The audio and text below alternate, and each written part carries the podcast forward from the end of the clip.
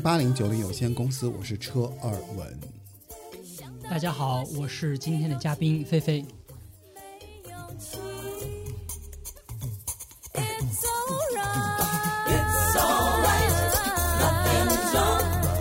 如果有点出息，表现一点诚意。It's alright, nothing's wrong。不要可怜兮兮，不要自讨没趣。It's alright,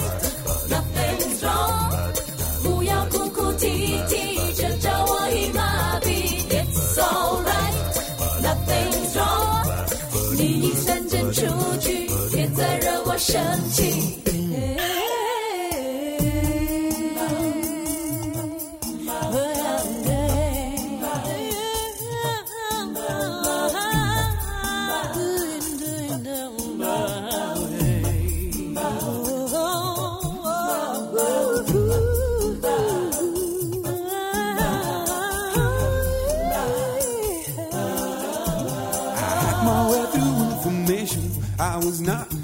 To see. I tap a line, code word find, a voice keeps coming to me. It's alright, nothing's wrong。如果有点出息，表现一点诚意。It's alright, nothing's wrong。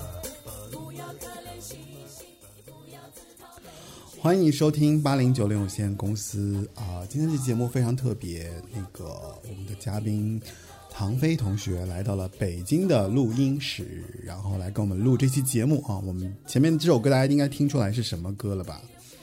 如果没听出来的话呢，我们给一点提示，它就是来自于辛晓琪《每个女人》这张专辑里面的《溜滑梯》。呃，节目已经上架了网易云音乐、喜马拉雅、小宇宙、汽水儿、皮艇、苹果播客等泛应用型客户端，您可以在这些客户端订阅收听八零九零有限公司。如果您想加入八零九零有限公司听众群的话，请添加小助手 Frankie 四六幺，也就是我们今天的嘉宾的微信啊，然后让他把你加入我们的微信群。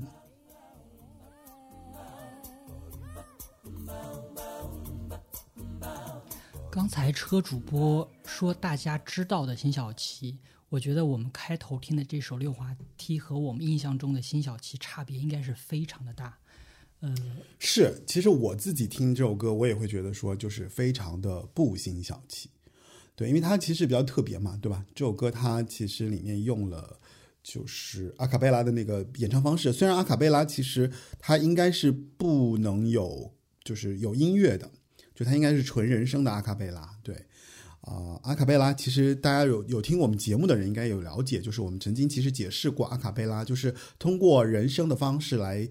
做出节奏、旋律，然后跟那个主音歌手，然后一起来唱一首歌。对，其实辛晓琪这张专辑的这首歌其实就比较特别啊，也是唐飞钦点，就是说他说，如果我们要来聊辛晓琪，那这首歌我们要来作为主推荐给到大家，因为这张专辑他非常的喜欢。好，那今天就是我们这一期关于辛晓琪的八零九零有限公司啊，我们的嘉宾是唐飞。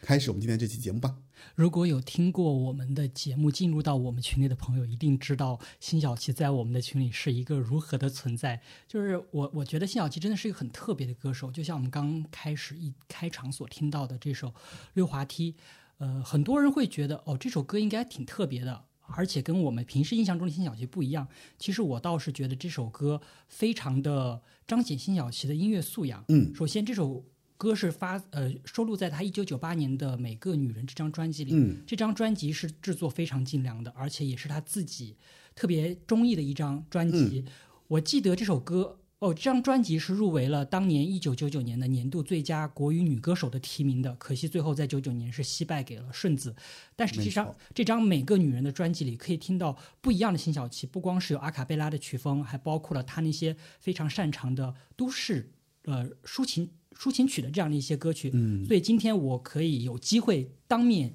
和车主播 来推荐给大家这样一起分享辛晓琪的这些音乐，分享辛晓琪的这些故事，我觉得是一个特别开心的事情。嗯，而而且我今天一开始就跟车主播说了，我们今天绝对不听领悟、味道和两两相望。就是对他来了，他来了我们直播间，就是我们要录这期节目的时候，他第一句话就是说，我们不能听领悟，不能听那个味道道，不能听那个两两相望。但是我觉得两两相望应该还可以吧？特特别任性，就像是你进了一家川 川菜馆，不点宫保鸡丁，不点鱼香肉丝，不点麻婆豆腐，那我们该吃点啥呢？所以，如果想听到不一样的辛晓琪，那么今天一定要锁定我们这期的节目。那我很想问一下，就比方说辛晓琪这个歌手，如果用一道菜来定义他，你觉得应该是什么菜？我我是觉得辛晓琪这首这个歌手的歌曲，他的作品特别像番茄炒蛋，就看上去好像是平平无奇、很家常的一道菜，但是非常的经典，非常的好吃，是不会有众口难调这样一个问题的。所以我是觉得他的歌曲也像番茄炒蛋一样，非常的经典。我理解就是你对于辛晓琪的歌以及她的这个声音所带来的这个感受，就是它可以是一道常吃的菜，然后呢也不会腻，对吧？对的然后它的味道又非常好，然后呢，同时对于呃对于喜欢听歌的人来说，我觉得辛晓琪的嗓音可能是一种呃特别舒服的一种存在。而且我觉得最重要就是辛晓琪，不论是她的嗓音还是她的歌曲，她不太会面临到众口难调这个问题。因为很多歌手他会有曲高和寡，或者他过于追求音乐性，过于追求自己的艺术追求，没错，而可能会呃忘记了市场的需求。而有些歌手他可能是一味的向市场去妥协，但是他自己的音乐素养跟音乐的表达能力又无法像辛晓琪这样。所以我们今天会跟大家重点来解剖一下辛晓琪她的音乐路程和她的音乐作品是怎么样的面向的。嗯特别是我觉得辛晓琪一直都是一个被忽视或者是一个被轻视的歌手，大家就觉得他是一个市场型的歌手。就是辛晓琪其实带着很浓重的标签嘛，对她其实在，在在流行市场上，如果被大家认定的时候，其实就像前面我们说的，我们不听味道啊，不听领悟啊，不听两两相望，因为辛晓琪的那个标签太明显了，就是苦情歌女歌手，而且是滚石打了标打了标签的那种苦情歌女歌手，就类似于什么潘越云呐、就这种，但是她又是比较呃稍微后面一点点，对吧？然后她的整个的。方式给人感觉就是，只要他一出现，他的声音出现，你就觉得就是好像那个苦大仇深的女人来了对，对对对对对，如泣如诉啊，就开始要哭腔来了，然后开始要讲述，呃，投诉这个这个南宁时代男男人的这种就是对吧？就是直男世界里面的各种不能忍，就是他其实就是这种代表。然后他的声音，我其实我自己听下来，我会觉得她的声音其实好像跟少女不搭边儿。对，就是我其实对辛晓琪的印象一开始就是，我觉得这是一个特别怎么说，特别时髦、特别洋气的，嗯呃，有着丰富恋爱经历的阿姨，她永远在述说着那些女人的故事，嗯就是跟我们现在听的歌手其实有点不太一样。我们现在的歌手点年纪了。对我们现在的歌手好像都是到了四十岁，你觉得他还是在讲女孩的故事，而辛晓琪可能很早开始，你觉得他就是在讲一些女人的故事，就是他的成熟度比较高，对吧？呃，他的艺术形象的成熟度比较高。嗯，就是如果说用一朵花来形容他的话，可能他就是那种很盛放的玫瑰，他一定是那种盛放娇艳的玫瑰。对吧？就是到了一定年纪，就是他不是那种啊，就我就是什么雏菊啦，什么，就是反正很很清新的花朵，不是，它是那种很浓墨重彩的，就包括它很多的这种嗓音的表达。呃，但是话又说回来了，我觉得虽然它给人的感觉是浓墨重彩，但其实它也有一些那种就是很很轻、很飘，或者说很清雅的那一面，这就是今天特别想跟车主播以及所有听众来分享的，就是辛晓琪她绝对不是大众印象中那个苦情歌后，或者所谓的那种都市哀伤女人需要去每天深夜舔舐自己伤口的这样一个既定形象。你确定她不舔吗？呃，可能舔吧，但是这个只是她的一面。嗯，毕竟辛晓琪她是一个科班出身的歌手，所以她的音乐素养和她的音乐功底是，呃。不能说是被忽视，但是绝对没有成为人们印象很深刻的一个点。所以通过这期节目，我特别想跟大家来拆解一下，在音乐中辛晓琪是不止都市悲情女人这一个面相的。而且，呃，就像刚才车主播说的，他一直给人的感觉就是一个很浓烈的情感很丰沛的，然后有一点哀伤，在这个南宁社会当中一直被，呃，怎么说，一直被凝视，然后一直被呃伤害的一个女性形象。就是她呈现的是这样的一个形象。对。那么我又想问了，那么就是我们从她这种最主流的 tag 上的歌曲来看的话，都是些都市疗伤情歌。嗯。我想问一下车主播，在二零二三年的当下，我们是否还需要听这样的？苦情歌，或者说这种描述着嗯情感很宣泄、很有怎么说呢，就是很有情感出口，让你觉得听上去肝肠寸断的都市情歌，是否还被现在的我们所需要？我我觉得这种歌应该每个时代都需要吧，就是因为嗯，其实从疗愈的方式来说，呃，即便他的有一些苦情啊、滥情啊，让别人觉得说，哎呀，其实当年这种苦情歌，或者说。就这种怨妇歌，其实是那种就让人一听就觉得哇，就是肝肠寸断那种。但是，呃，你不得不否认，在每一个时代，其实都有这样的需求，或者说每一个时代都有人喜欢这种被音乐，呃，带着情绪跑，或者说他自己的情绪表达不是那么的畅快，所以他需要音乐的方式来给自己做音乐的这个情绪的表达。所以我认为啊，就是不管什么时候，像他这样的这种偏情绪化的歌手，还是很。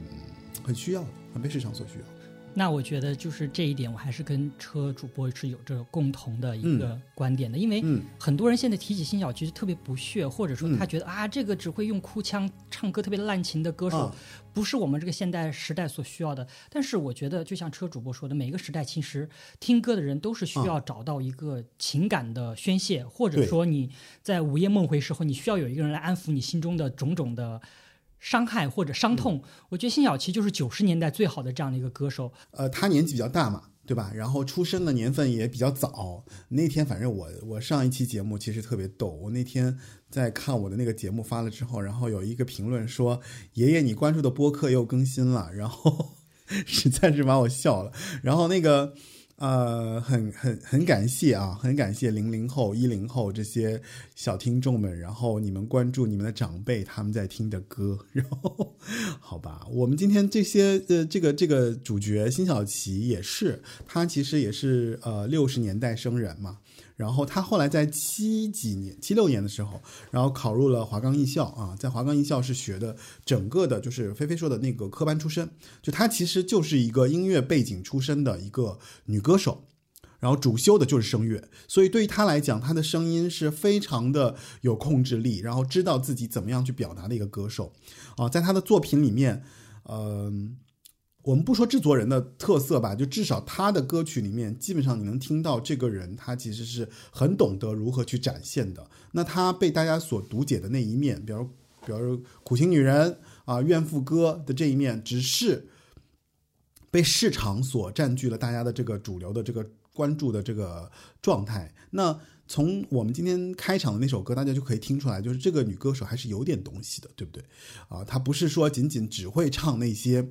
啊，让你哭天抢地的那些，然后埋怨男人的歌，其实不是的。其实他还有一些很特别、很有趣的歌。他除了主修的是声乐，他其实钢琴也非常的擅长，而且他还会弹大提琴这样的一些乐器。所以我觉得辛晓琪对音乐的领悟力是很强的。他不只是对声音的控制，他对整个歌曲的表现其实都是很强的。说了九十年代，他其实是一个市场为导向的。那时候的 A 二觉得你这个好卖，那么我们可能策划，然后制作人可能要求你的唱。法就是朝着这个方向去发展，所以我觉得啊，今天我们尽管不听领悟，不听味道，不听两两相望，但是我们会听到很多同类型的歌曲，同样是可以让你的情感得到一次宣泄，让你得到一次心灵的抚慰。因为它这样的歌曲非常的多，而且好听程度是不次于领悟和味道的。嗯，是。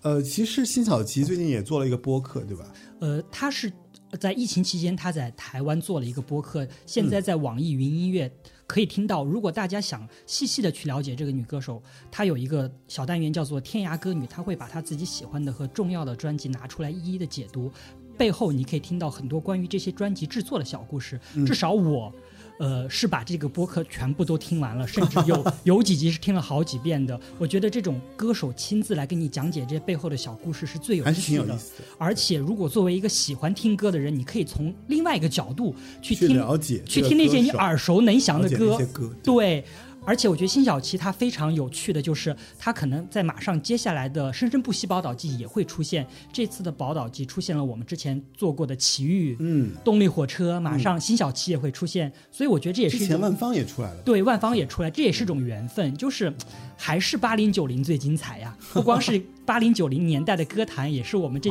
这个八零九零的节目，希望可以带你回到那个精彩的时代。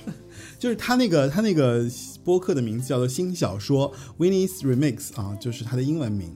然后在网易云音乐有可以订阅的，大家可以去他的网易云音乐的空间去订阅收听一下。就关于辛晓琪的这个播客节目，还是挺好听的，就是非常平实。然后他在里面就是会讲一些他自己的故事啊，唐飞已经介绍了，所以大家有空的话可以去订阅收听一下。其实我觉得辛晓琪还有一个问题，就是他，就是你觉得他跟李宗盛之间，对，就是这这段故事，其实我们之前有提过嘛，对，就是在在之前有一期节目，就是包括我跟默默聊那个，就是林忆莲那那张专辑里面，其实他有写到过，就是关于呃辛晓琪如何成为歌手的一个际遇，就是他如何被李宗盛发现，然后李宗盛用来找到他去是唱自己的歌。就这个，我觉得其实可以让小唐来跟我们讲一讲，就是他跟李宗盛的这个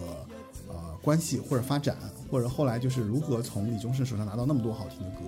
其实这样的一个故事，或者说这样一个历史，很多喜欢他的朋友或者嗯关注流行音乐的都知道。首先，李宗盛在九十年代绝对是华语乐坛的黄金圣手，嗯，而辛晓琪她的第一张专辑也不是福茂的《在你背影守候》，而是嗯更早的在田园唱片时代的叫做《寂寞的冬》，是由一九八六年所发行的。是的，然后最妙的情况就是在于他在田园跟福茂发的唱片其实都是有点曲高和寡的，是有听众，但没有红到他后来那样的一个程度。所以在九二年的时候，他在福茂发行了一张专辑，叫做《花时间》。嗯这张专辑非常的好听，也非常的妙，可以说这张专辑是改写了辛晓琪的人生走向的。嗯，呃，为什么这么说呢？这张专辑是他的一个叫做 Neil Boson 的制作人帮他制作的，全张专辑都是以花和香味为主要的一个概念方向来制作的，所以这张专辑的概念特别像九二年的林忆莲的《野花》，也是以花这样的一个系列。而且我觉得这两张专辑还有最妙的一个缘分，就是他们翻唱了同一首歌，就是《Promise Me》这首歌。呃，林忆莲叫做《没有你还是爱你》，而辛晓琪叫做《自私》，编曲。辛晓琪选择的加快速度，所以辛晓琪听上去更像是九十年代会有的那样的一个都市情歌。嗯，也是因为花时间这张专辑是，呃，辛晓琪也在他自己的播客中讲过，是大哥有一天打车坐出租车，然后听到了这张专辑，他就大呼说：“哇，这是我今年听到的最好的歌声！”然后立马就冲去了唱片行买到这张专辑。听完了这张专辑不说，还打电话去给福茂的老板说：“哇，这个女歌手唱的非常棒。”可是呢，这个时候又非常的妙，因为辛晓琪她的唱片合约也快到期了，她也没有达到预期想要的那样一个走红程度。嗯，所以她正在人生的十字路口。他是究竟要继续做歌手呢，还是退回去做他的钢琴老师？因为他之前做了非常久的钢琴老师，他自己提到过，他从呃华冈艺校开始就做钢琴老师三年，再到他大学做四年，所以他是做了七年的钢琴老师的。然后呢，他在想，我是继续当歌手呢，还是会教钢琴？这个时候呢，就是上天眷顾了他的命运。李宗盛的一通电话，然后因为辛晓琪也是面临着解约嘛，跟父母合约到期，然后李宗盛就签下了辛晓琪，所以呃，辛晓琪他自己也调侃到说，《花时间》这张专辑虽然没有被广大的华语乐迷所听到，但是被李宗盛听到了，被李宗盛听到就约等于被华语歌迷、华语歌坛都听到了，所以相当于是他出名的一个起点，对吧？对的。就是他能够从一个，呃，应该说他原先那个背景就特别古典嘛，就是因为学的声乐，然后又钢琴，就是一个非常具有古典声乐背景的这样的一个。呃，歌手就是他，包括他一开始的那种曲高和寡，也是因为他的音乐素养在哪儿，所以他其实很难把自己放到一个比较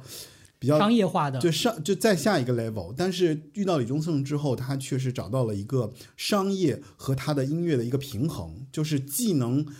走到很通俗的一面，同时呢又能保留他自己的这个非常高的这个音乐性，所以呢他在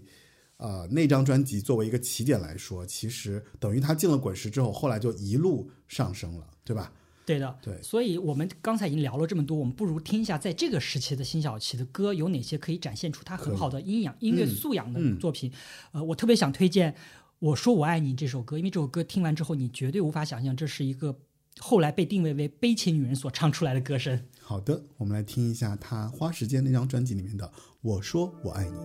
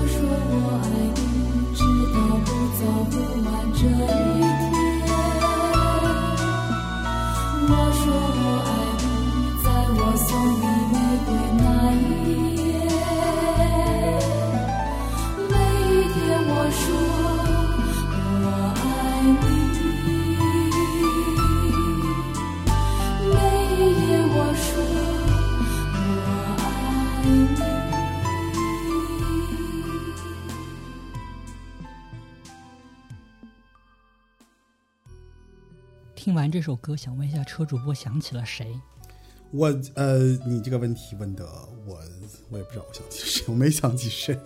有没有感觉像是在听恩雅的感觉？对，就这首这这张呃啊，我真是太好听了，已经开始就是因为这首这首歌，我觉得就是其实大家如果仔细听的话，因为这首歌实在是太有那种就是那个年代的那种就是偏真的是偏古典风，然后偏那种就是刚刚那个菲菲提到的恩雅的那种，对吧？就是非常的其实挺 dream pop 的，他的，然后然后他有很多那种这里面他自己对于这个歌的，就是那个理解，然后包括这首歌其实听上去是比较圣洁的，就它特别有那种福音，然后在一个盛唐，然后特别圣洁，然后就是你感觉就是好像在一片阳光明媚的晨曦里面，然后听到这样的歌。呃，为什么一开始跟大家推荐这首歌呢？就是其实呃，像车主播说，这首歌是很特别的，会有一种特别圣洁的感觉。嗯，其实，在录这首歌的时候，辛晓琪也透露过是很麻烦的，因为当时他的制作人就说，我们把这首歌做出一点不一样的感觉，我们像恩雅那样去做好不好？他们当时是怎么说呢？因为他们这种科班出身，其实是很早就听过这样的一个音乐的，而且辛晓琪自己还透露过一个秘辛，就是这首歌呢非常的难做，它难在哪里呢？我相信可能普通的歌手就确实是很难做，辛晓琪他自己也承认非常的难，它的难点就在在于我们听到的那个效果。如果是恩雅呢，它可以用一个按钮按下去，那么它的机器就可以 remix 出那样的声效。但是那时候的福茂是没有这样的设备的，所以他们就是土法炼钢。辛晓琪用一样的唱腔、一样的转音技巧、一样的呃，甚至是情绪跟气息，唱了十轨，然后把这十轨叠在一起，最后放出了这样的音效。所以从这个角度，我们就可以看到辛晓琪她的音乐功底是非常强的。包括我们一开始听到的阿卡贝拉的那首《溜滑梯》，其实阿卡贝拉唱歌，呃，就是用阿卡贝拉来做伴奏唱歌的话，非常的难。为什么呢？因为你的音准要绝对的准，否则你一定会被他那个拉拉走。而且你没有钢琴，没有鼓，没有所谓的一些乐器给你做一些记忆点，你对音准还有对歌曲的掌控能力要非常的强。所以从这开头的两首歌，我们就完全可以听出辛晓琪她其实是一个音乐掌控力很强，并且唱歌技术不输于那些超级天后的这样的一个女歌手。对，就是相比较，就因为我们之前也聊过，就是像徐怀钰这种，就是人家天生嗓音好或者天生有技巧的人来说，就是。呃，歌技本身，我觉得确实啊，对一个人来说，他其实有一些天生的这个这个能力。有些人确实天生就会唱歌。那辛晓琪，呃，你都感觉他不是不只是天生会唱歌，他是天生会唱歌，加上了后期的这种就是专业的这种素养。就是刚刚其实小唐提到了一个说，他用很多轨的声音，然后铺出那种就是。啊，不停环绕的那种感觉。实际上，这个在音乐的制作里面，它是一个，尤其在华语流行音乐里面，它是很常见的一个做法。就是因为我们在听很多歌手，他的和声都是自己唱的，对。然后这个处理方法有点像那种，就是我唱了三四遍，然后呢，我把自己的声音贴在了我的左右边。对，然后你会感觉它可能好像有好几轨的声音，但是其实它是相当于把自己的声音叠加了好几层。这一层呢，听上去你就感觉哦，我好像镶了一层，镶了又一层。对，就一层又一层。还有一种方式就是和声嘛，那和声也是稍微会变个调的那种，它可能变得更高或者变得更低。所以，呃，一般华语歌手啊，如果厉害的歌手都会自己去唱自己的和声，因为那种那种他很少有那种违和感。啊，当然，我们其实也说过，就是马玉芬其实就是和声之王嘛，在台湾地区就所和和声基本上都是他唱的，因为他的声音非常贴合，他可以跟所有的人那个声音去变，所以这个也提到，就是说辛晓琪的声音其实是有变化的，就是他在适配这些歌曲的时候，他有很大的这种变化的这个区间，啊，这些其实都是可以从他的歌曲里面听出来的，所以，呃。今天来讲辛晓琪，我就很大程度上说，我们希望给大家改变一种对辛晓琪的一个固有看法，因为过往可能大家对辛晓琪的那种了解，呃，如果听八九十年代歌曲的人，应该很清楚说啊，辛晓琪就那几首，对吧？就是，但是其实我们今天在选曲上，我们还是走了一些不同的路径，就是我们还是希望能够找到它非常有特色的一面，然后给大家呈现一些。相对来说比较有意思的一些歌曲，而且这些歌曲其实，在八九十年代，它的技术从技术的角度来说，它不简单啊。而且我觉得辛晓琪她在这个时期也是一个非常怎么说？唱功不仅了得，而且对音乐的品味也是非常好的一个女歌手。我们刚才听到了就是《花时间》这张专辑，但是在《花时间》之前，她其实就已经有一首很很好听的歌曲，并且这首歌她在九十年代还做精选集时候重新录了一遍。但是我觉得很多人听到这首歌的话，就会觉得，哎，这首歌好像似曾相识，在你背影守候。这首歌是他在一九八九年时候福茂时期所发行的一张专辑的标题曲，也是我第一次听到辛晓琪的歌，就是从这从这首歌，当然不是从八九年听到的，但是我第一次听到辛晓琪的歌，其实是从在你背影守候，所以我当时就觉得这首歌和他领悟里的那个形象其实差别蛮大的。呃，在你背影守候这首歌的词曲都是由黄舒骏所创作的，词写的非常的美，而且结合辛晓琪略有。美式唱腔就是美声唱腔的这样一个唱法，所以导致这首歌听上去就像是一首散文诗一般。它歌词里写到了：“我要如何走进你紧闭的心扉？从你的脸，从你的眼，还是你的泪？”我就觉得就真的好浪漫，而且他的第二段又写的：“我要如何面对你覆雪的容颜？用我的脸，用我的眼，还是我的泪？”再搭配上他那样的唱腔，就特别的九十年代那种很唯美、很浪漫的散文诗的感觉。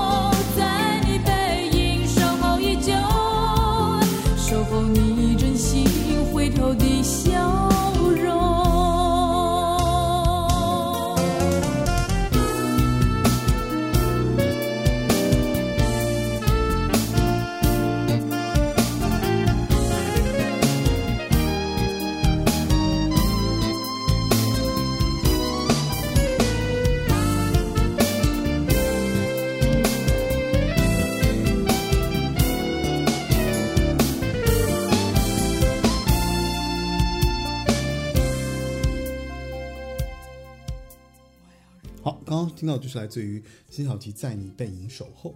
车主播觉不觉得这个时期的辛晓琪特别的古典，然后没有完全不是那种商业流行女歌手的路数？对啊，因为这个时候她还没真正的成为一个流行女歌手，我认为就是在这个时期，其实还是在尝试嘛，就是她用自己的这种唱歌的方式，所以就比较纯粹，就是是她非常纯粹的歌手那一面。我在想，如果他没有遇到李宗盛，没有进入滚石，也许他可能会成为一个徐锦纯 Plus 版，就是那种美声古典、很优雅的歌者形象。但是就是呃，你也不得不说，就是他到了滚石之后，确实是成就了一个非常不同的这个辛晓琪，而且李宗盛其实给了他一些，哎，怎么说呢？我就觉得他其实真的是李宗盛的一个咋说来着？呃，你是想说他是李宗盛的嘴替吗？嗯对，就是因为李宗盛的歌就是很明显嘛，就是带有很，他作为一个制作人，他知道市面上的呃市面上的普通普就是普罗大众他们喜欢什么样的歌，比如他们需要怎么样的一个情绪的宣泄，他们需要怎么样把这种就是对于女性啊，对于男性的这种非常鞭辟入里的这种啊评评价、评判、评断，然后放到歌曲里面去，然后让这个歌曲成为它的一个非常明显的一个标签或标志。就是实际上，我觉得在领悟啊，在味道，真的就是他找到了辛晓琪的一个怎么说，就大众的打开方式，所以让大家对于他有了一个非常明确的，就是说。那被受伤的上了年纪的这个女人，她的内心活动可能就是那样子的，对吧？她可能就是非常的离不开她的丈夫，她可能非常的就是深陷在这种传统社会当中，然后的这种两性关系。所以辛晓琪是一个比较好的歌手，所以她的演绎能力是很强的。她能够在这个歌里面找到，呃，如果按照她这个年纪的女人，她的角度。啊，怎么样去理解那些歌？那李宗盛确实，我认为李宗盛他就是李宗盛的嘴替啊，就是真的就是一个，呃，只不过是一个女性的嗓音，带着李宗盛的人生观、价值观，然后对外宣称自己对这些歌曲理解的这样的一个人。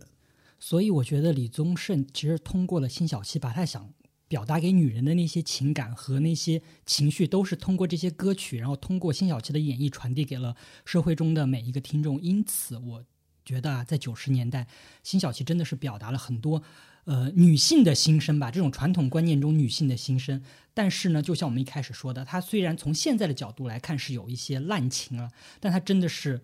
商业成绩很好，就证明在九十年代大家都是很需要这样心理的一些情感宣宣泄的。嗯，所以今天来听辛晓琪，我觉得大家其实可以从中听到一些不一样、不不一样的成分啊。就是我觉得时代在改变嘛，那现在时代的整个的脉络其实都不像以前了，都不像八九十年代了。八九十年代是一个典型的传统封建社会啦，我觉得还是蛮传统的。那没有封建了，只是比较传统。对，反正挺封建的。其实，在我看来啊，就是 就是因为，其实我们带着现代的角度去看，那那个时代其实还是一个社会传统思想非常深刻的，就是价值形象。因为在那个年代，我觉得，呃，别说南宁了，对吧？就是就是你你你很多很多对于女性的那种不公，甚至女性在这个。呃，在这个社会层面的一些角度，那现在听来其实是有点不可理喻的啊，因为时代在发展，所以思想也在进步。那大家可能对于女性的这样的一个角色啊，它所承载的社会意义，其实有了新的思考，对吧？就是在这两年，我觉得大家其实对于女性，我相信有一些呃，怎么说，就女权主义或先锋女性，其实对于辛晓琪当年的这些歌。如果你一旦听，如果你一旦感到他当时的那种价值，有一点就是，嗯，在辛晓琪的歌曲当中，女性一定是处于卑微的地位，一定是处于凝视就仰视的那个角度。这个这个角度非常不好啊，就是就是我们现在看，我们就知道哦，其实是不对的，就是因为我们被男性社会主宰，就被男性主宰了这么多年，或者说它本身是一个男凝社会，那好，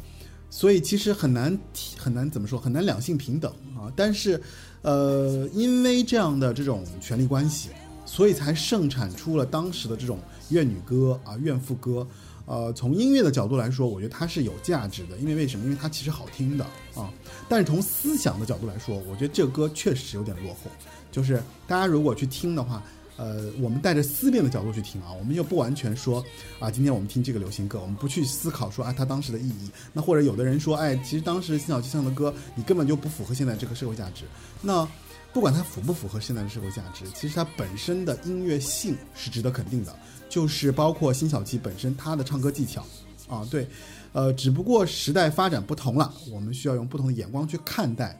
这些作品，甚至你可以从这些作品里面看到你父辈、你母辈他们当时在流行被于流行文化所裹挟的这种社会观念。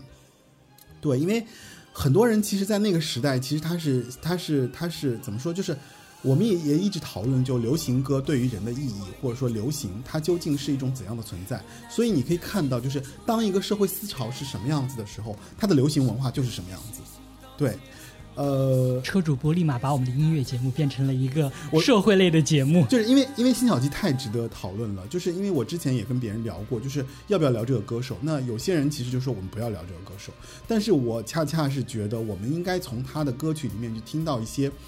呃，就是那个时代的一些反应，或者一些心声，或者一些社会状态。那呃，女性角色确实在他的歌里面是有一个固定形象的，而且这些固定形象做的最好的就是李宗盛给他做的。当然，我不能说批批判李宗盛的音乐性啊，李李宗盛的音乐绝对是值得称赞的。但是李宗盛的歌词，尤其是写给辛晓琪的歌词，我觉得可以折中来看待，就是他也有他，呃，就是非常，呃，怎么说，被社会固有传统思想绑缚的这个这个一面。刚才车主播讲了这么滔滔不绝的长篇大论，都是关于女性主义。那么我们其实可以推荐一首女性主义的电影，刚好它的 OST 也是由辛晓琪所演唱的《青蛇》的插曲。OST 的一首叫做《莫呼洛迦》，这首歌非常的妙，为什么呢？接着我们刚才讲，因为他九二年不是跟福茂的唱片到期了嘛，然后大哥一通电话之后，辛晓琪就签到了滚石，但是因为那个时候大哥要远行去了加拿大，而刚刚到滚石辛晓琪就接了很多的 case，是什么呢？帮电影配唱 OST。这个时候呢，就是滚石跟香港的电影电影公司有很多的接洽，所以在一九九三年、九四年那一会儿，《青蛇》拍出来了，黄沾写了大量的曲。这个时候，他们需要一个很会唱歌的女歌手，滚石就把辛晓琪推给了黄沾。然后，这首《莫呼洛迦》就选自于《青蛇》的一首插曲。开始，呃，辛晓琪她自己也提到，她用了很多这种呃，就是唱美声、唱歌剧的这种装饰音来哼唱，所以黄沾一听就说，嗯，这是会唱歌的。而且这首歌的制作人是当时初出茅庐的雷颂德，得到了这样香港的音乐人的肯定之后，所以我相信辛晓琪在唱歌这件事情上肯定是对自己更加有自信的。而且不得不说，《青蛇》这部电影真的是非常的好看，里面可能大家所熟知的《流光飞舞》《人生如此》都是非常好听的歌曲。然而我们今天想听到的就是这首。呃，《莫呼洛家》这首歌可以非常好的展现出辛晓琪那种唱歌技巧，也可以把大家带回到青蛇那个呃炫灿呃呃带回到呃青蛇那部电影当中，让大家回想起张曼玉跟王祖贤精彩的演技。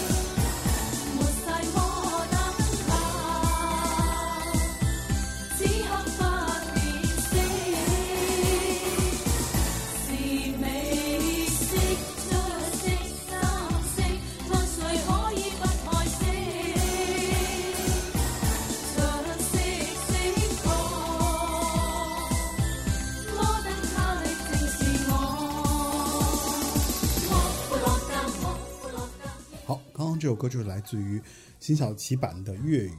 莫呼洛家》。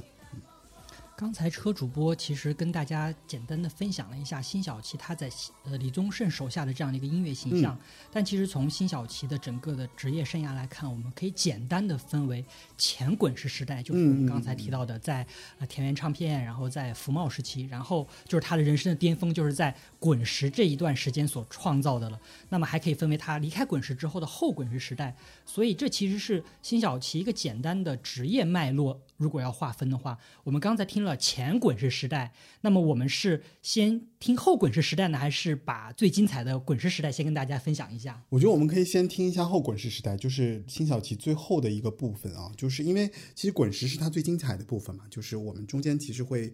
呃大量的跟大家来分享一块儿。享一下。对，呃，很多听众对于辛晓琪，一个是不熟悉啊，八九十年代可能好一点，但是其实熟的也是滚石。但是对他后来，比方说他的离开滚石之后的一些作品啊，甚至他后面的一些发展，包括他去做播客什么的，就是其实还是不是特别熟悉的，我觉得。嗯而且我觉得辛晓琪她其实，在滚石那个苦情女人打引号的苦情女人的面相，只是她的一个方面。如果大家有去了解辛晓琪的，呃，怎么说，他的一些他微博上的发的一些状态，包括你去听完他呃自己的播客，以及你可以把他的离开滚石的作品都听一遍之后，你会发现，其实，在爱里的辛晓琪并不是他滚石所创造的那个形象，她是一个非常洒脱，而且不会沉溺于爱里的那样一个苦情女人。嗯，所以我是觉得，你如果把他的歌曲再仔细的听一遍，你会发现苦情只是他的一个面相，没错，就是其实我们了解一个人也是要从多多角度去了解啊，包括歌手，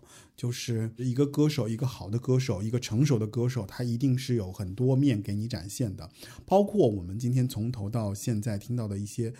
辛晓琪的歌，我相信已经改变了你对他的部分看法。嗯。他在二零一二年其实还推出过一张专辑，叫做《遇见快乐》，这是他五十岁时候所推出的专辑。哇这，太不容易了。对的，五十岁时候还在出新专辑，而且他这张专辑也非常的好听。我觉得这张专辑可能更像他这个时候，就是他五十岁的时候的心境。他不再是那种沉溺于爱里无法自拔，或者是哭天抢地的这样一个女性形象，而更多的是一种悠游自在的，然后希望自己遇见快乐的这样一个成熟女性的。呃，形象，所以这张专辑也非常的好听，里面包括了像黄大炜、曲世聪、易家扬这些，姚若龙这些很有名的作者帮他做了很多好听的歌，而且他在这张专辑里所呈现的形象，也就是更加的优雅，更符合他那个年纪所该有的这样一个女人的状态。而且我我特别想推荐这张专辑有一首歌叫做《悠游自在》，这是我某一段时间特别爱听的一首歌，而且这首歌的曲作者也是我们之前聊过的非常传奇的歌手黄大炜。我们悠游自在一下。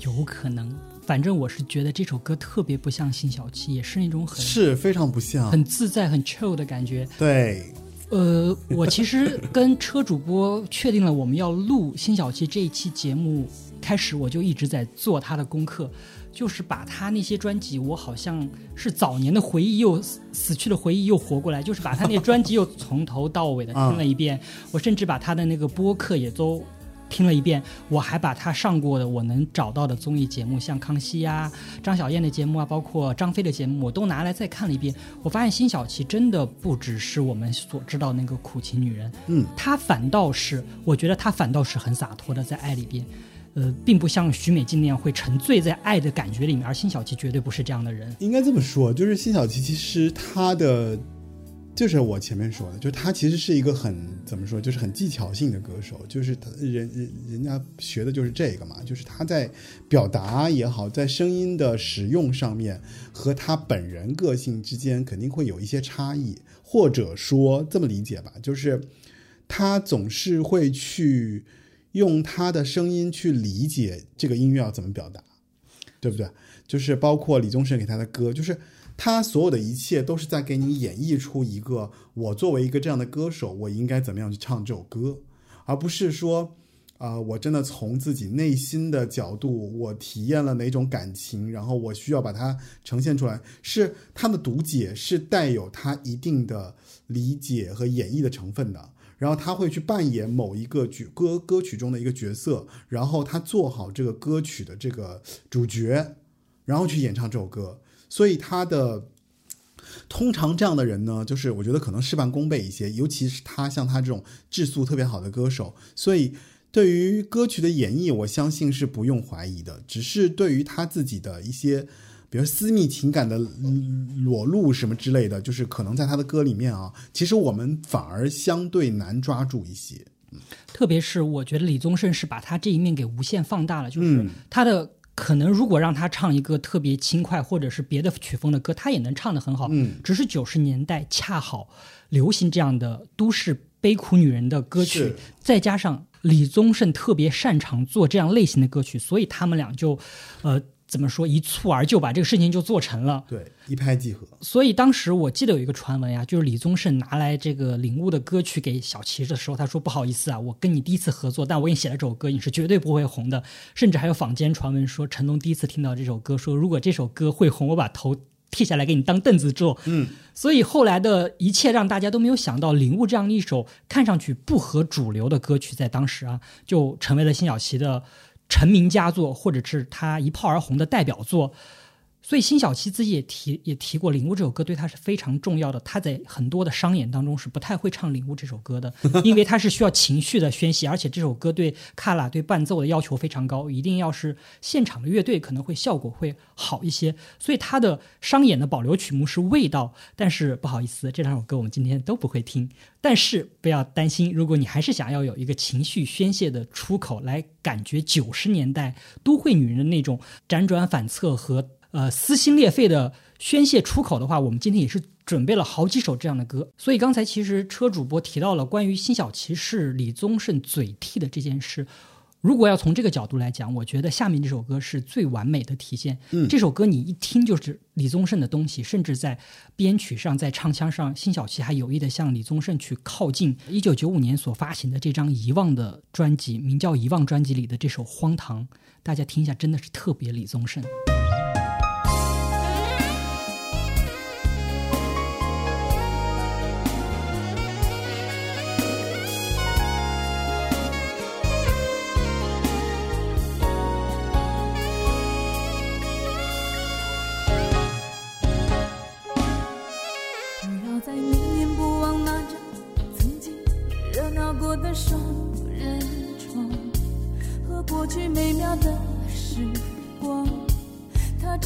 让人更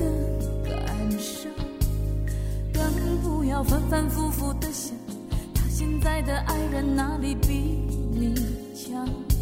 你可以开始试着疗伤，试着遗忘。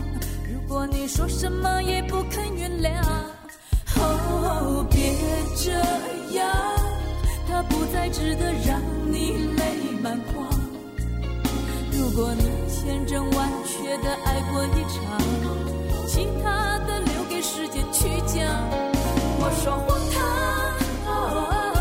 事到如今你还想怎么样？如果你千真万确的爱过一场，应该早知道爱情和生活要分开想。如果一个夜里还有几个夜里会独坐到天，开眼迎接晨光，试着接受事情的真相。如果伤痛的记忆还在你的心里缠着不肯放，你也该狠下心肠，试着面对爱情的不高尚。所以我说别这样，它不再值得让你泪满眶。如果你千真万确的爱过一场，其他的留给时间去讲。我说荒唐，对，这首歌就是来自于《遗忘的荒唐这首歌真的特别特别李宗盛，包括那个歌》，词。非常李宗盛。然后我们刚才其实提到了他从领悟开始到味道，这就是他的爆红阶段，也就是他人生的算是第二个起点。辛晓琪其实自己也提过，他最大的一个优势是什么呢？就是他每次来到人生的转角点、人生的转折点的时候，他可以把自己清空，让自己成为一个新人，蛮厉害的，对这样的人。让自己成为一个新人再开始。因为他当时签约滚石的时候，他已经是一个出道有一些年代，而且发了好几张唱片的歌手，算是小有名气，而且所以他才不是那种就是很年轻的歌手，对吧？对他可能就是我们想象中听到领悟的时候，很多说啊这是个新人唱的真好，他其实在恰这恰不是。对在这个阶段之前已经在福茂，福茂是一个非常古典派的，就是贵族唱片公司，因为福茂其实都是签的女歌手，对吧？福茂做女歌手真的是很有一很有一套，就是他们其实一福茂应该是戴卡唱片嘛，戴卡唱片对代理，对，戴卡唱片的整个的背景，大家其实可以简单稍微搜一下，就是戴卡唱片其实是整个，哎，我忘了他是是一个古典音乐界很厉害的厂牌。对，就是戴卡唱片其实录了很多那种交响乐，然后还有很多那种就是古典厂牌的这种专辑，所以他在华语市场上进入当时的这个华语流行音乐的时候，他所签的歌手，你就可以明显看出来，就是他的歌手也不是一般人能要的，就他不是那种就是啊，你比方说，你看福茂其实是不做，就是他就看不上那个谁，那个那个徐怀钰。对于这种 这这这是可以讲的吗？徐怀钰最近很很红，还要参加新的浪姐。就是我我就举个例子嘛，就是因为其实福茂的背景就是决定了福茂选歌手的他的要求，那他 level 很清楚，就是说我觉得我要去啊某个音学院、音乐学院，或者说我从哪个地方，就是他必须是科班出身的，对吧？即便是我们听到后来像什么范玮琪啦，还有那个范晓萱、呃范晓萱就不用说了，对吧？就从小就学音乐起来的，然后还有那个谁，张韶涵、呃，还有那个就是。郭靖，对对对，郭靖，就这些这些人选择出来，你可以明显看出来，就是他们都有非常的怎么说，就是音乐功底。就他首先他是一个学音乐出身的歌手，就是辛晓琪他也他也不违背这个规律啊，就是他一定也是一个这样的一个背景的歌手，呃，用车主播的话来说，就是都是好苗子才能被福茂对，才能被才能被福茂看上，不然的话，福茂，呃，我们可以想象一下，就是在福茂当时他的选歌，比方说我们在选歌手的这个状态，比方说他有一个那种录音棚啊，你今天来个歌手来试音，他一定是这种科班出身的人，能够在录音棚里面好好的把一首歌啊完完整整的唱下来，没有任何走音的状态，没有任何节奏拖拍的状况，才可以选为福茂的歌手。所以这就是福茂的那个标准，对吧？有了这个标准，才有你今天听到的这些福茂唱片的这些歌。那为什么到后来我们会觉得，哎，福茂好像，尤其是女歌手方面非常非常厉害，就是他们其实是一直延续着这个选歌选手选歌手的这个标准，所以才有了现在。那男歌手就另说了，因为男歌手我觉得确实更不羁一点，而且男歌手能够真正通过有背怎么学音乐背景的确实少啊，确实少，这大部分都是半路出家啊，有一些什么天才歌手，什么齐秦啊什么之类，就就就这些歌手。八九十年代的歌男歌手来说，其实你要说他有深刻的音乐造诣再出来当歌手的，确实少一些。这就是为什么当时他其实，在福茂发的唱片质量都很高，在新没错在辛晓琪的歌迷心目中，福茂时代的辛晓琪质量都是非常好的。但是，呃，歌红人不红嘛，而且市场也没有给予他足够的肯定。这个时候，他其实是走到了一个要选择的时候了。因此，他签到滚石，对于他来说其实是一个新的起点。他自己也其实提到了，在他的节目中说，那个时候他已经是需要把自己以前的自己全部清空内存、格式化，重新开始的这样一个阶段。而且他也特别善于做这个，所以我们可以看到辛晓琪在滚石，他是有了前面的积累，然后他的红绝对不是一朝一夕的，他是有着深刻的积累的这样的一个走红。当然，滚石也更有市场性嘛，就是滚石的音乐人，无论是各个角度的这种制作呀、宣传呀、推广呀，还有就是选曲啊什么的，滚石本来就是一个更流行、更懂得如何在市场上推歌的这样的一个唱片公司，所以它的风格稍微不一样些。那到了滚石呢，就是等于辛晓琪完全走到了一个全新的道路上。呃，那接着刚才车主播说的话，就是辛晓辛晓琪在滚石的包装下，特别知道市场上要什么，特别走到了一个极致的商业化。这也是为什么在这个时候，我们看到了领悟跟味道的爆红之后，辛晓琪似乎就被定格了，它似乎就被模式化了。嗯，而且这个时候也是为了乘胜追击，发行了像呃他自己最不喜欢的那张专辑《女人何苦为难女人》，爱上他不只是我的错，这张还好一点，还入围了最佳女歌手。但是就是。他自己来说，就是名字很多字的那张专辑，他并不是特别的喜欢，就是因为滚石把他给模式化了，认为他只能唱这样的歌。嗯，所以我是觉得他挺挺无辜的，他不是一个那种怎么说呢，就是没有音乐素养、没有音乐诉求，任凭被唱片公司去摇摆、摇操控的这样一个女歌手，只是过于当时迫于当时的唱片的。发行和唱片市场的一个规则就是营销导向嘛，你什么红我就让你一片一招鲜想吃遍天，有风使到尽的这样的一个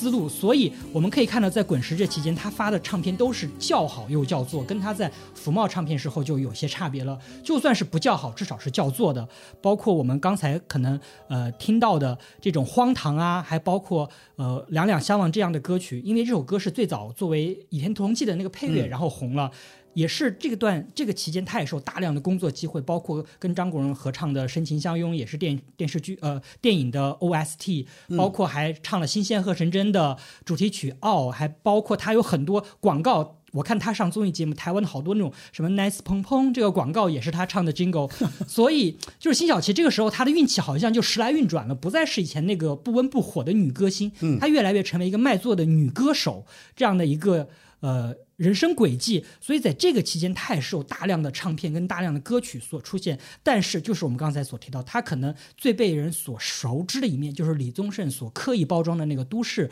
受伤女性的这样的一个形象。呃，我们不如来听一下，就是我在这个阶段，我特别特别喜欢他的一首歌。这首歌也是，嗯，我认为是有一点不太一样的，跟他跟他的这些。主流形象叫做“走过”，是在《味道》专辑里的。这首歌的曲是侯志坚写的，词是厉曼婷写的。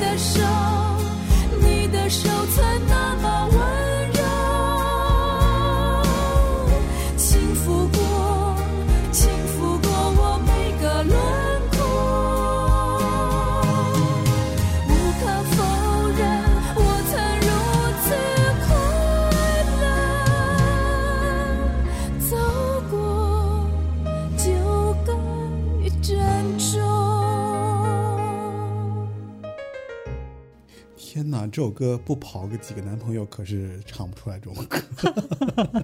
辛晓琪确实是有着很丰富的恋爱经历，大家如果感兴趣，可以看一下她上《康熙》、她上《小燕有约》这些综艺节目。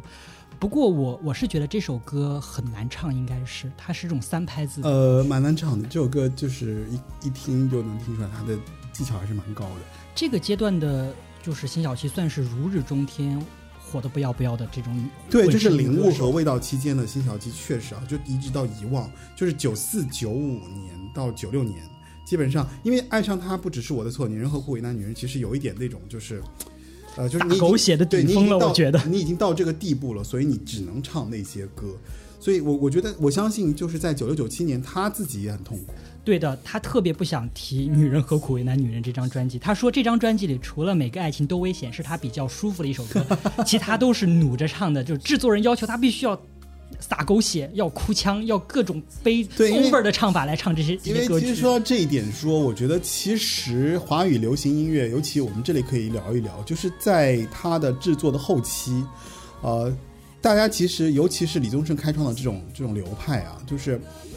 我之所以说这样的流派，就是因为你已经感受到了对于他对于社会思潮的这种把握啊，对流行文化的这种把握，所以呢，其实制作人所有的这些音乐制作人，其实也看到了这个市场上就什么东西什么东西大家会一拥而上，对吧？就是你比方说现在大家都都在看短视频，然后短视频抖音金曲，就是他突然意识到说，那那个时候所有的这些制作人开始意识到说，哦，这个东西是卖钱的，这首歌是卖钱的，或者它能播放的多，很多人都愿意听，所以呢，就会导向说很多歌手他的艺术性慢慢的被削弱，而为了市场牺牲他自己在艺术上的探索。那么，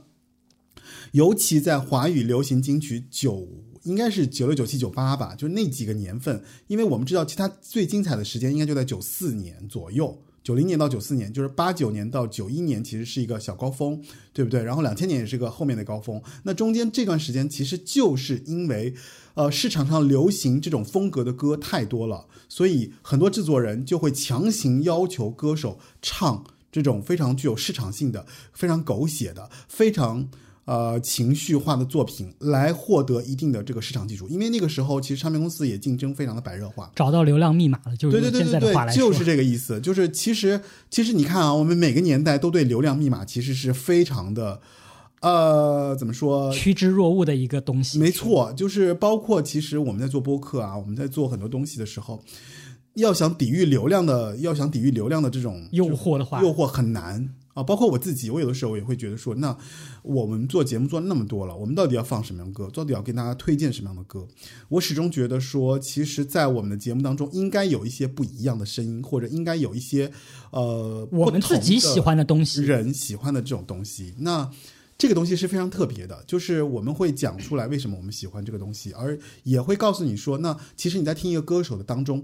呃，为什么他会有特别？啊、其实我其我我最早之前我邀很多嘉宾来想要聊辛晓琪，其实邀不成嘛，然后就就是也没后来也是没想到了，就小唐其实非常喜欢他，所以后来我就就聊到这个事情。那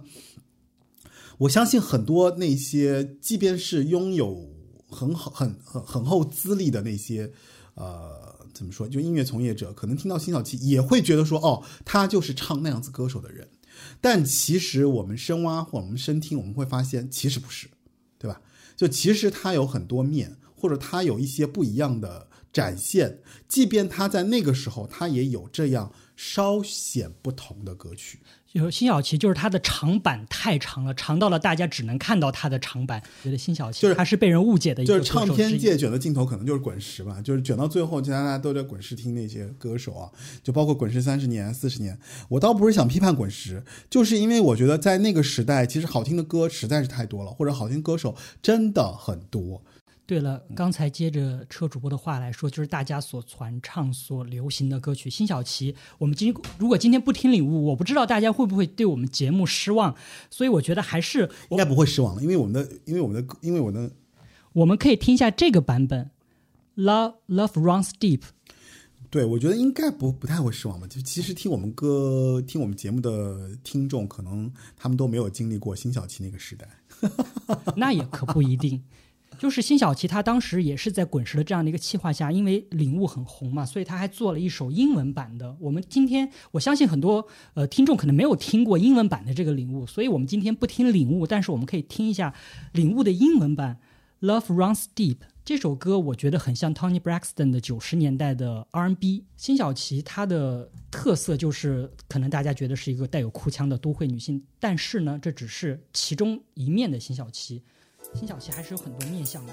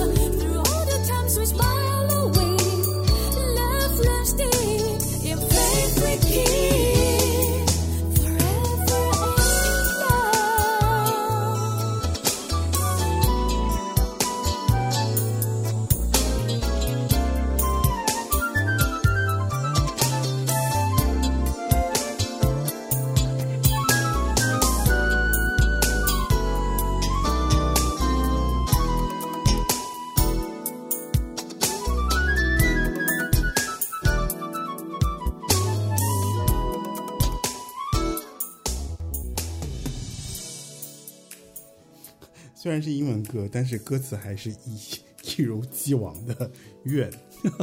这个时代的辛晓琪，她的主题主题人生字就是怨跟苦，所以我觉得辛晓琪 follow，对太可怕了。挺冤的，就是她其实有很好的音乐素养，但就是被定为这样的音乐人格。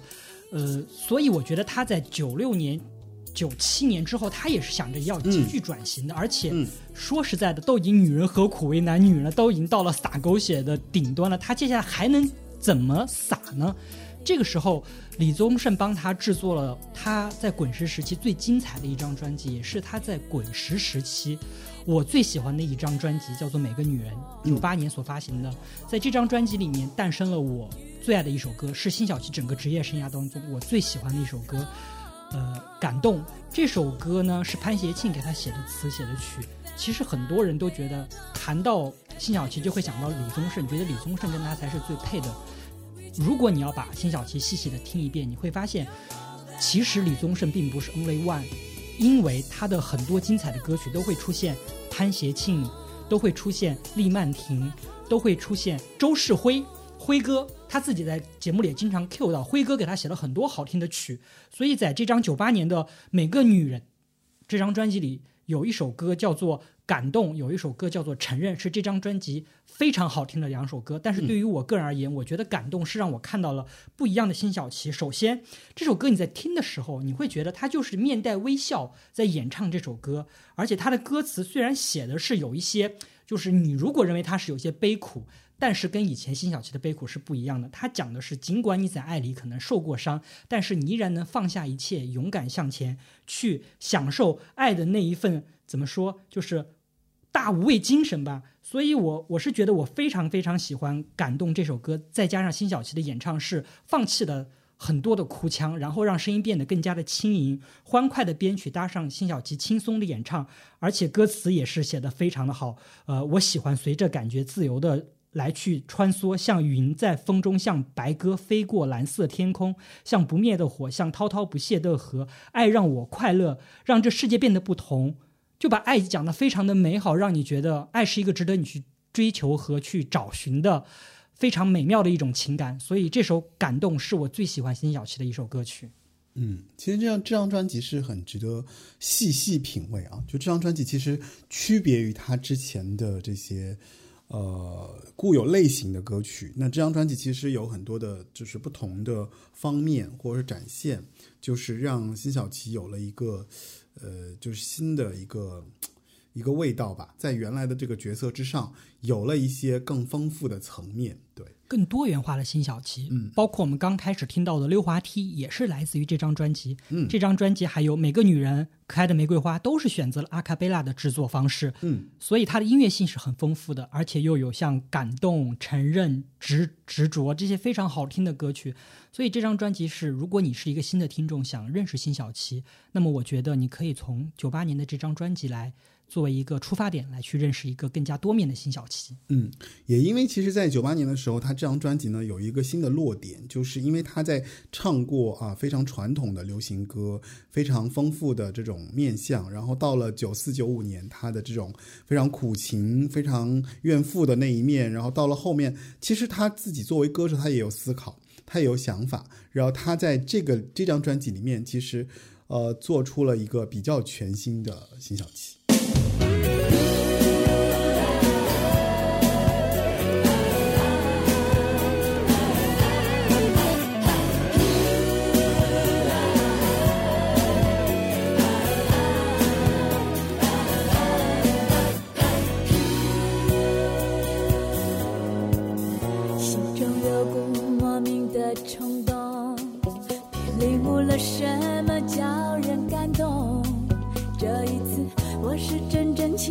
切切体会，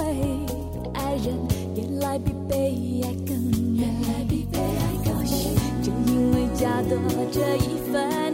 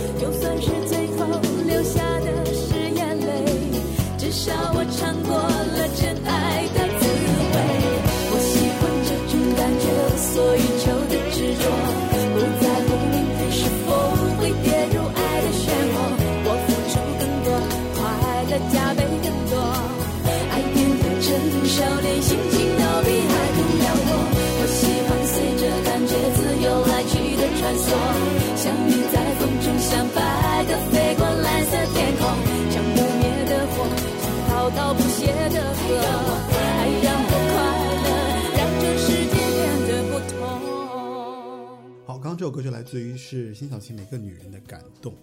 我觉得这首歌完全摆脱了辛晓琪的那一种苦大仇深的女性形象，就很轻松，很对，非常很阳光很舒服惬意啊。对的，呃，这张专辑还有他第三名曲，就是我记得他在二零二一年去上台湾的红白的时候，除了唱《领悟》、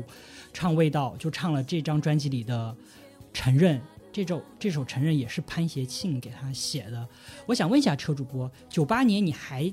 记得哪首很有名的歌是潘协庆写的吗？这首呃，这张每张每个女人的专辑是九月份发的，嗯，在十月份发了非常重要的一位女歌手里面有首很好听的歌，也是潘协庆写的，车主播还记得吗？谁呀、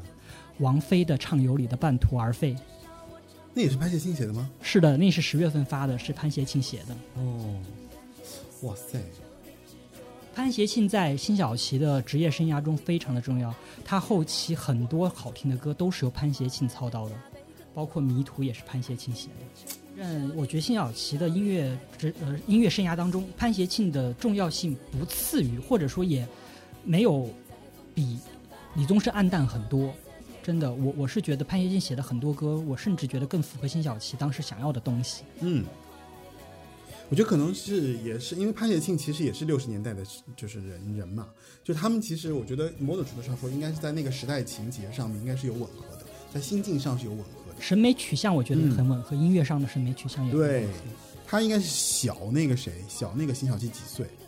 对，然后他们在写曲的时候时候，应该是会有非常深入的沟通。那辛晓琪也会跟他讲说，这首歌曲的感觉应该是，因为作为一个有音乐素养的歌手，他肯定是自己对这个歌曲是有一些表达的，所以他在编曲或者在制作的过程中，他一定是会跟音乐人去沟通说啊，我喜欢什么样的歌，或者我喜欢什么样的风格。对，所以这张一九九八年所发行的《每个女人》也让辛晓琪拿到了次年的最佳金曲奖最佳国语女歌手的提名，可惜是输给了顺子。我们来简单的看辛晓琪的职业生涯，她也是被金曲奖提名过很多次的，但一直就是没有中。嗯所以梁静茹的歌迷们不要着急，其实这是有前车之鉴的。就是你的意思就是说，只要是跟跟那个谁，跟李宗盛合作，然后又是滚石的歌手，那可不一定，我是说这个路数的歌手，其实在金曲奖那面有点危险。金曲奖咱就不说了啊，金曲奖反正有自己的审美倾向，然后金曲奖有自己的对吧亲女儿，就是他们会有选，那是亲妈，就是我我是觉得金曲奖呃不完全能代表一个歌手的成就，因为一个歌手呃他唱歌好坏，我们还是要从作品本身去讲。对，就是当然也有一些歌，比方说像我们对辛晓琪的理解，好像总是停留在那个苦情怨女的时代。当然，我们也反复 call back 了这个东西啊，这个不可否认，因为在那个时间点里面，那个时间段里面，对于他的印象就是停留在这个状态里面，所以。呃，也许我们的努力很难把它从你的面前，就是从那个标签里面拔出来。但是我觉得我们可以给它贴更多几个标签，比如美声歌手，比如说呃声音声音技巧高超的歌手，或者说有自己思想或者有自己理解愿意尝试多元化音乐风格的歌手。技能的歌手，就是其实你可以再给他多贴几张标签，那这个歌手就会更丰富。这么说来的话，其实，在那个年代能够成龙成凤出来的女歌手，就是可可见有多强大。因为当时的同期的竞争者都太厉害了，就不光是有颜有貌，对吧？有能力，还有这种唱歌技巧非常强的，只不过他没有，他不是那种明星相，是吧？我感觉他不是那种明星相。所以我是觉得哈，就是我做辛晓琪这期功课的时候，嗯，我就想到了两个人，一个是林万芳，一个是苏慧伦，嗯，他们特别像。呃，王伟忠之前制作过一档综艺节目，叫做《黄金 B 段班》，嗯就是指那些在 B 位的一些艺人怎么能够冲到 A A 咖去。嗯，当时有什么王彩华呀，还包括有什么小钟啊这种，嗯就是怎么说呢？就像辛晓琪，就像林万芳，就像苏慧伦，他们好像不差不差作品，不差功力，然后也不差人气，但好像老是差那么一步可以登顶登上那个问鼎最。歌后的宝。对对，所以就觉得特别可惜，就是怎么说，呃，苏慧伦跟辛晓琪还有梁静茹都是我们心中的无冕之王，所以我们的群里经常 Q 这三位，他们的好歌真的特别多，在我们的群里经常有听众可以呃分享苏慧伦呀，或者是梁静茹一些好听的歌曲，我会发现，哎，怎么这首歌还没有听过？哎，怎么那首歌也没听过？对对就可见，只要你作品能留得下来，在歌迷的心中是不会被忘记的。正好在这儿我就要插一个广告了，对，就是我们的五二零人为什么要被歌词打动的广告来啦。八零九零有限公司二零二三年五二零语音征集活动啊，现呃已现在正在开启之中啊。我们知道，就是后疫情时代 AI 爆炸，对吧？独生潮，硅基生命，每一天我们都经历着地球和心情的不停旋转。那句感动你的歌词是否还在你的耳边？那个忘不掉的歌手去了怎样的平行时空？语音征集时间是从四月一号到五月十号啊，希望你能够在我们这个活动中来提供你的这个语音啊，然后给到我们。那我们的这个第四集的小标题是歌迷们的好梦一日游，也就是说，如果你是哪个歌手的歌迷啊，就是你可以讲，我们给你五分钟的时间，然后你可以讲一讲你跟他的歌，你跟他的这个之间的这个关系，就是他哪首歌让你特别打动你，或者他哪首歌啊，在你的生命中产生了一个非常重要的联系，或者他给了你生命一次很重要的力量——涅槃的力量。我们非常希望听到你的这样的声音啊，语音时长请在保持在五分钟，然后这个内容需要你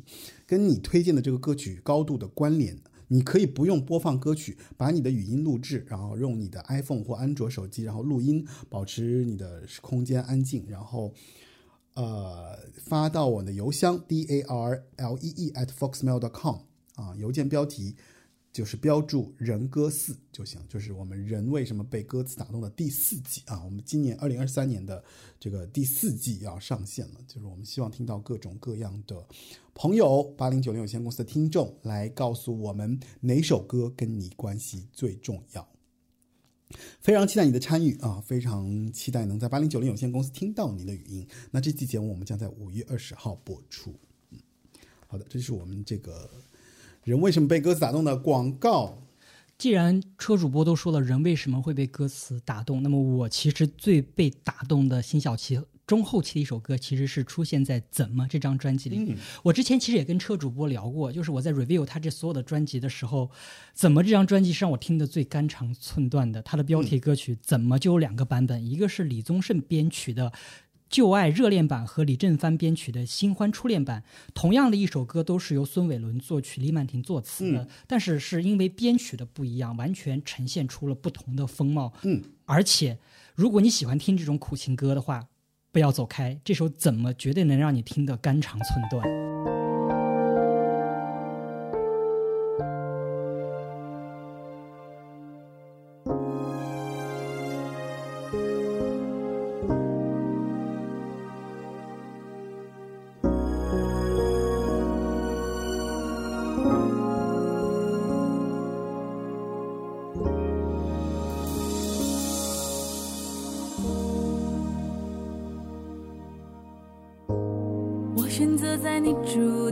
城市里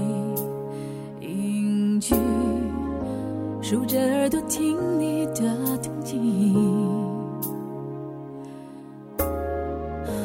我听说你总是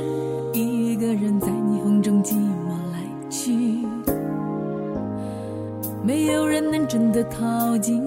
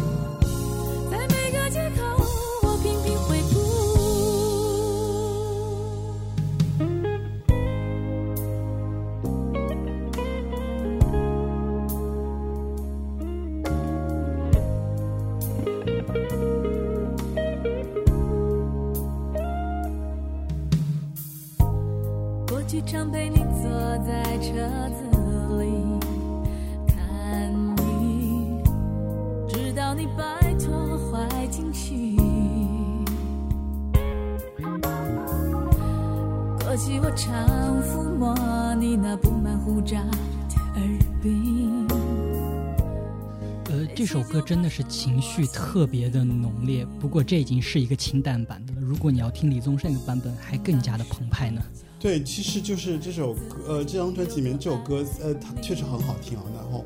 呃，我我个人是比较喜欢这个版本的，就是因为它相对来说，云淡风轻很多，对对对对对对，就是那个太过太过那个撕心裂肺了李宗盛那个版本。而且我个人也比较喜欢李正帆的编曲，因为李正帆的编曲是更更轻盈，以及更能够去呈现辛晓琪的歌声的。就是因为我觉得一个歌手他能够遇到非常好的编曲，其实还是蛮幸运的。就是呃，确实能够理解这个歌手的歌声的特质，能够在他的特质上面去发挥他的嗓音的特色。尤其是你可以听到他高潮的那三个就怎么出来之后，你会觉得说，我，真的很漂亮。就是这个女高音，女高音出的就是，哦，真是丝滑呀。而且接着刚才车主播说的副歌怎么这个部分，你如果把两个版本放在一起听，你会发现李宗盛那个版本叫做“怎么我都离开了，你还不肯平静？怎么你没有收到我每天念几遍的祝福？”而到了李振凡这个版本就是。怎么你没有收到我每天念一遍的祝福？他会把这个歌词有一些小改动，就很妙。一个在、呃爱里不能自拔的和已经放下了一切的这种女人的形象，就有几个小的细节就做了一个很立体的呈现。嗯，所以我是觉得这首歌非常的好听，所以它两个版本大家都可以去听一下，丝毫没有那种狗尾续貂的感觉。嗯好的，那其实今天我们在辛晓琪的这个歌手也好，或专辑也好，其实我们聊的挺多的。我们挑了很多他相对来说比较呃不被大众所听到的一些专辑的歌啊，然后我们也我们也从他的这个不同的时代，就是前滚石和后滚石，以及在滚石之中啊，包括他整个人呈现出来这个风格，以及他为什么是这样的一个歌手的呈现啊，我跟小唐已经做了非常详实的这个解读。他其实，在滚石最后的两张专辑是翻唱的，呃，一张就是在二零零一年出现的《永远》，一张就是在二零零二年出现的《恋人》呐。嗯，其实这个时候他已经在怎么说，在嗯滚石有点意兴阑珊了。嗯，论如何耗死一个歌手，滚石独家秘诀就是给你出翻唱。锦绣二重唱也是试过这样的手段，然后辛晓琪也是试过这样的手段，而且最妙的就是辛晓琪在发《永远》这张专辑、这张翻唱专辑之后，竟然还获得了二零零二年的年度最佳国语女歌手，嗯可见辛晓琪的唱功是再一次受到了关注的。而且那也是韩流进入中国的第一波，像他在这张专辑里收录了呃《蓝色生死恋》呐、《情定大饭店》，包括还有《爱上女主播》，又叫《夏娃的诱惑》这些热门电视剧的主题曲。而且，如果你是没有看过这些剧，你去听这些歌的话，都会被感动。如果你要是看过这些韩剧，那么你会深深的被带入到那个剧情里面。所以，辛晓琪的歌声是真的值得肯定，并且是非常有保证的这样的一个歌手。嗯，好的，那今天非常感谢唐飞来到我们的这个八零九六有限公司的这个录音的场所啊，其实就是我家。然后 特别感谢有机会跟车主播这样面对面的有这样的一次交谈，而且还交谈了我们群里的打引号的顶流女歌手辛晓琪，特别特别的开心。呃，八零九零公有限公司已经上架了网易云音乐、喜马拉雅、小宇宙、汽水、皮艇翻译用型播客客户端，然后您可在这些平台上订阅收听本节目啊。然后今天就是一期关于辛晓琪的啊不一样的辛晓琪的一期节目。呃，那结束曲车主播要给我们推荐一首辛晓琪的什么好歌呢？呃，其实我觉得放的差不多了耶。呃，我我还有私心，最后一首，我觉得我们来听《无声雨》吧，因为这是很被不被注意的一首辛晓琪的歌曲，但它非常的好听，是由吴旭文创作的，也是 Coco 的暗示的词曲创作者所写的这首《无声雨》。希望辛晓琪的歌声不会让你觉得无声，而是让你觉得无声胜有声。感谢大家的收听，拜拜。拜拜。